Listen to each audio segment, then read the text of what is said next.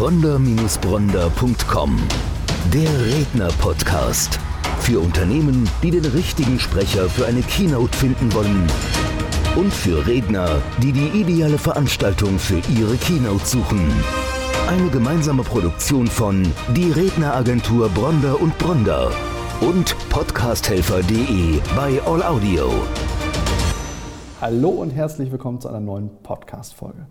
Bei mir im Studio ist der Keynote-Speaker Dr. Benjamin Semburg. Hallo, herzlich willkommen bei uns im Podcast. Benjamin, ich habe es gerade gesagt, du trägst einen Doktortitel, aber eigentlich ist der dir gar nicht so wichtig. Aber hol uns mal schnell ab, woher kommt der? Also kommen tut der, dass ich mich auf Astroteilchenphysik spezialisiert habe Klingt jetzt erstmal ziemlich abgefahren, ist auch genauso abgefahren. Und zwar, wir versuchen Weltraumforschung zu betreiben, daher das Astro in der Spezialisierung. Aber das Ganze machen wir nicht im Weltraum, sondern auf der Erde. Das heißt, wir haben das antarktische Eis am Südpol benutzt, um damit ganz, ganz, ganz kleine Partikel zu sensieren, die auf die Erde auftreffen. Und das nächste Abgefahrene ist, dass die Teilchen nicht, wie man jetzt sagen würde, von oben auf das Eis prallen. Das tun sie auch. Aber uns interessieren die Teilchen, die einmal die Erde komplett durchquert haben und quasi am Südpol wieder rauskommen. Also jetzt bin ich ganz offen, mein Interesse an Physik ist gerade gestiegen. Also du bist promovierter Physiker. Physik war für mich ein Schulfach. Am Anfang war das noch ganz cool, so mit Magnetismus. Irgendwann wurde das mathematisch. Ich sage mal, Dreisatz und Plus und Minus und mal geteilt ist alles bei mir noch gut alles, was der so Kaufmann braucht, aber alles darüber hinaus war für mich eine Qual. So, und da war Physik natürlich immer so ein Fach, wo ich gesagt habe, boah, schwierig. Jetzt bringst du gerade so ein paar Dinge rein, wo ich sage, das klingt mal richtig spannend. Warum macht ihr das? Wer steckt dahinter? Wer ist der Auftraggeber? Was soll damit passieren? Also was soll im besten Fall an dieser Stelle als Experimentergebnis bei rumkommen? Das machen wir auf keinen Fall alleine. Das heißt, das wird international betrieben. A, wegen den Kosten, und B auch wegen den Mitarbeitern. Das heißt, so viele spezialisierte Physiker, die daran mitarbeiten wollen, die gibt es allein in Deutschland nicht. Von daher geht das Ganze nur international. Kosten ist ein riesiges Thema. Das heißt, da wird dann am Anfang von dem Projekt böse gesagt mit dem Klingelbeutel durch die Staaten getingelt und gesagt, wir wollen gerne das und das machen. Was seid ihr bereit, sich finanziell dazu beteiligen? Warum wir das machen, ist das Schlagwort Grundlagenforschung. Wir starten die Projekte international, das heißt, die werden international finanziert. Wenn wir die Forscher eine Idee haben, was man machen kann, geht man mit dem Klingelbeutel durch die ganze Welt und sagt, wie viel seid ihr bereit, in Euros euch zu beteiligen? Habt dann natürlich auch anteilig das Recht, euch da forschungsmäßig zu beteiligen. Warum wir das machen, ist das Schlagwort einfach Grundlagenforschung. Wir wollen wissen, warum es so ist. Der genaue Hintergrund, was man damit macht, der ist komplett zweitrangig. Wir wollen also im ersten Schritt verstehen, warum gibt es diese Teilchen, warum erreichen die die Erde so, wie sie sie erreichen, was ist dafür verantwortlich. Das wissen wir alles nicht. Wir wissen nur, dass es sie gibt. Wir wissen aber weder, wo die herkommen und warum sie so sind, wie sie sind. Wie hat man herausgefunden, dass es die gibt? Durch Satelliten, die sich oben bewegen? Oder? Sogar ganz genau durch Satelliten, die sich oben bewegen. Und zwar geht das zurück auf die Spionage aus dem Kalten Krieg. Man hatte damals Satelliten, die den Ostblock überwachen sollten, um zu gucken, ob dort Atomexperimente gemacht werden. Und auf einmal haben diese Satelliten angeschlagen und haben gesagt, da passiert was, was sich so anfühlt wie ein Atomexperiment. Ui. Dann hat man mit bildgebenden Satelliten das Ganze überprüft und hat gemerkt, das stimmt nicht. Die haben überhaupt nichts gemacht, was irgendwas mit Atomen zu tun hat. Und so kam man auf den Schluss, wenn es nicht von der Erde kommt, dann muss es von der anderen Seite kommen. Wie kann ich mir die Teilchen vorstellen? Wie groß sind die? Die sind ganz, ganz, ganz klein. Das sind die kleinsten Teilchen, die wir aktuell kennen. Okay. Was ist das für ein Material? Weiß man das? Nein. Also Stichwort, die heißen Neutrinos, um den Namen mal gehört zu haben vielleicht. Ist ein Zerfallsprodukt von einem radioaktiven Zerfall. Das heißt, bei jedem Atomreaktor in der Sonne passieren diese Effekte.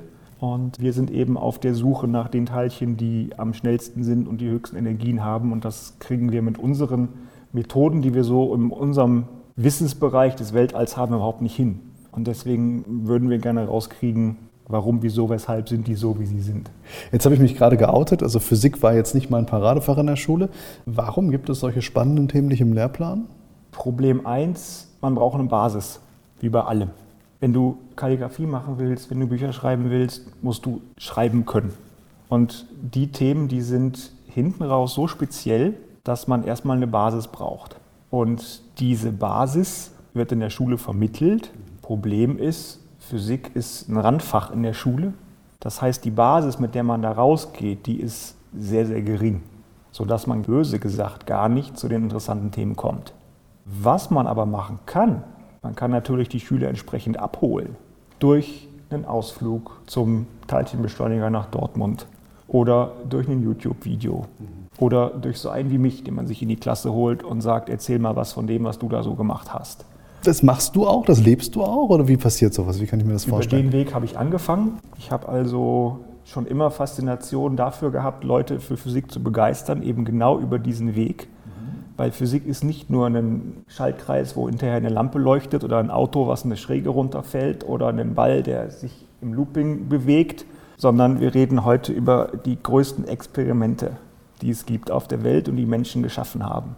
Für verschiedenste Fachrichtungen, sei es vielleicht bekannt vom CERN, das auf der Grenze zwischen Schweiz und Frankreich angesiedelt ist, ist die größte Maschine, die Menschen gebaut haben. Das, was wir gemacht haben am Südpol, ist für seine Kategorie auch das, was die größte Maschine, die Menschen jemals gebaut haben. Und so kann man die Leute dafür wirklich begeistern und sagen, hör mal, das, was ihr hier macht, das ist Basis. Ihr müsst rechnen und schreiben lernen, um euch in der Welt zurechtzufinden. Ihr fangt an mit dem Führerschein, aber selbst wenn ihr mit dem Führerschein aus der Fahrschule rausgeht, fahrt ihr noch keine DTM.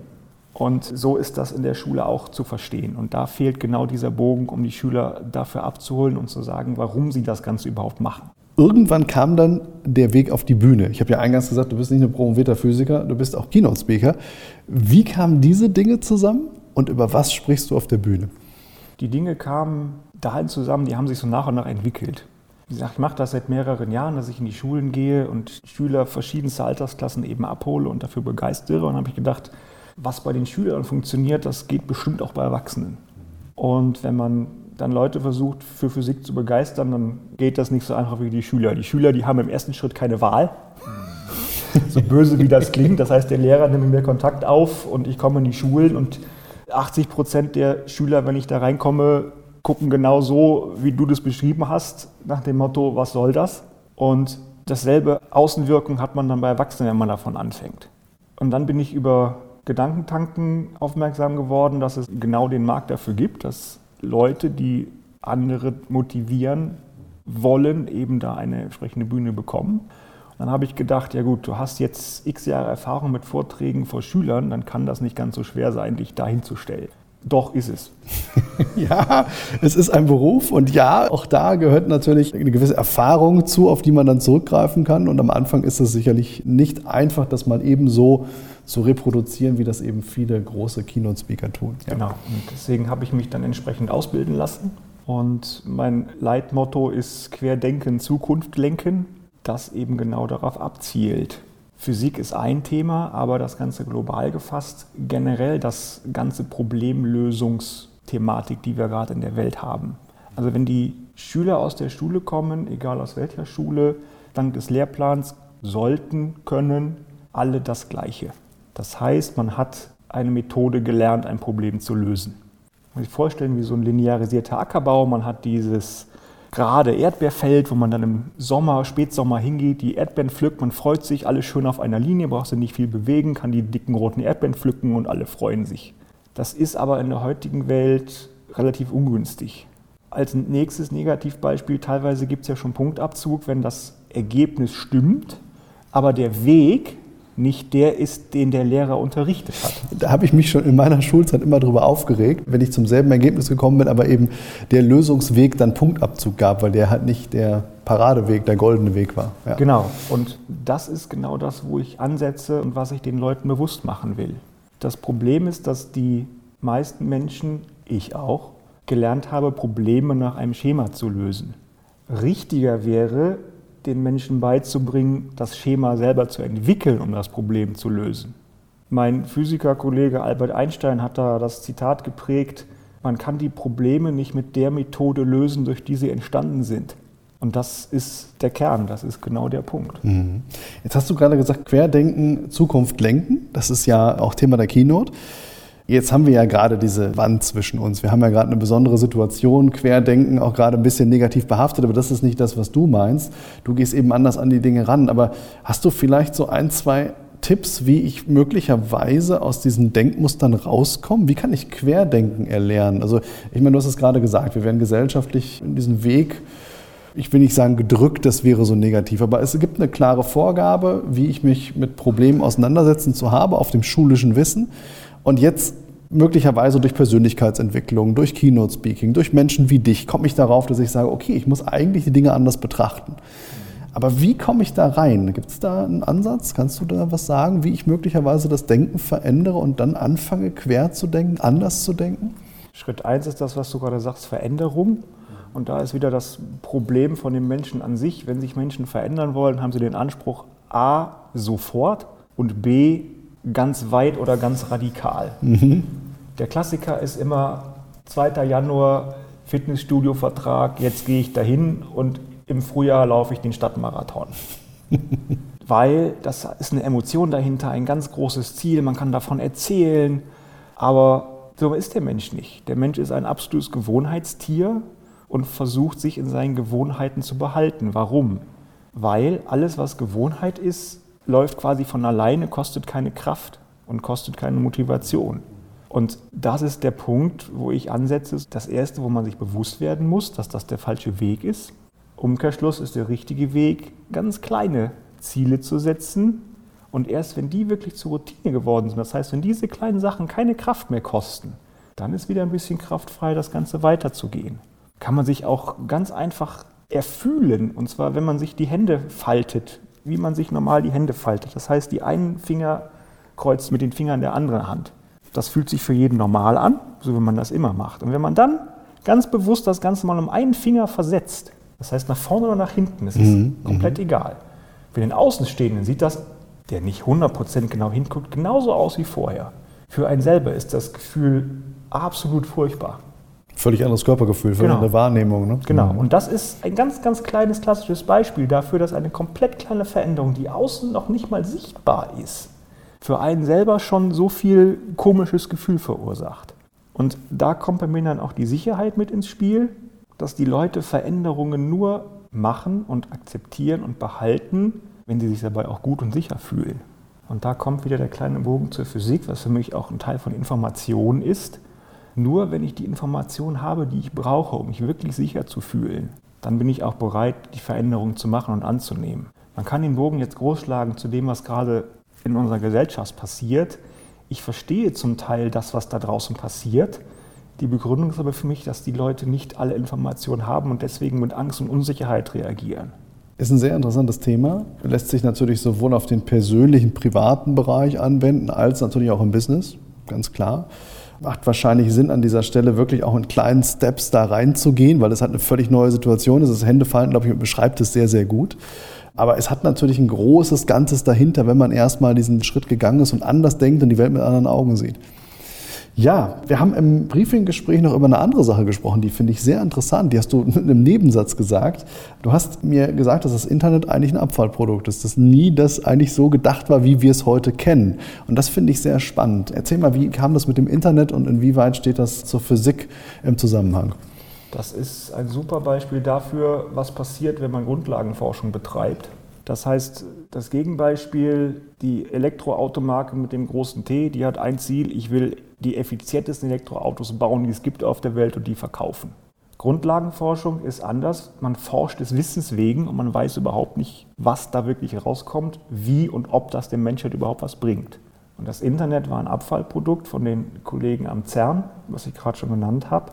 Und zwar wurde da in den 80er Jahren das Problem gelöst, wie man die Informationen, die Daten, die man da gemessen hat, allen Physikern, die mitarbeiten, zugänglich machen kann. Die waren über die ganze Welt verteilt, hatten natürlich riesen Interesse daran, das, was da gerade gemessen wurde, sich anzugucken, zu analysieren und mussten die Daten irgendwie bekommen.